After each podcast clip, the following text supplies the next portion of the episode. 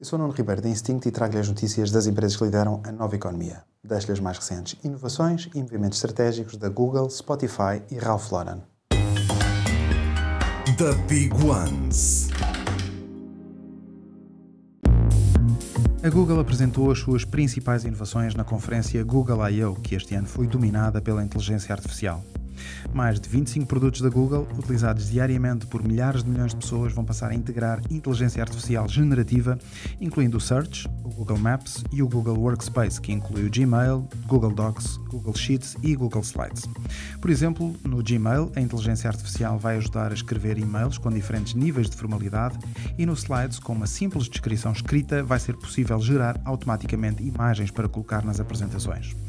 O acesso ao chatbot Bard, que responde a perguntas por escrito sobre qualquer tópico, vai também ser alargado a 180 países em 40 idiomas, incluindo o português.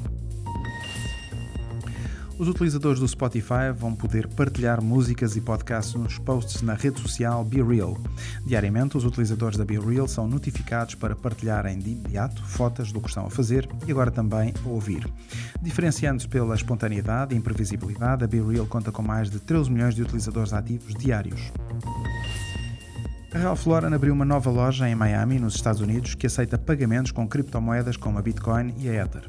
A marca de vestuário americana associou-se também à comunidade Web3 Suite para o envio de convites em formato NFT para acesso a festas privadas em Miami.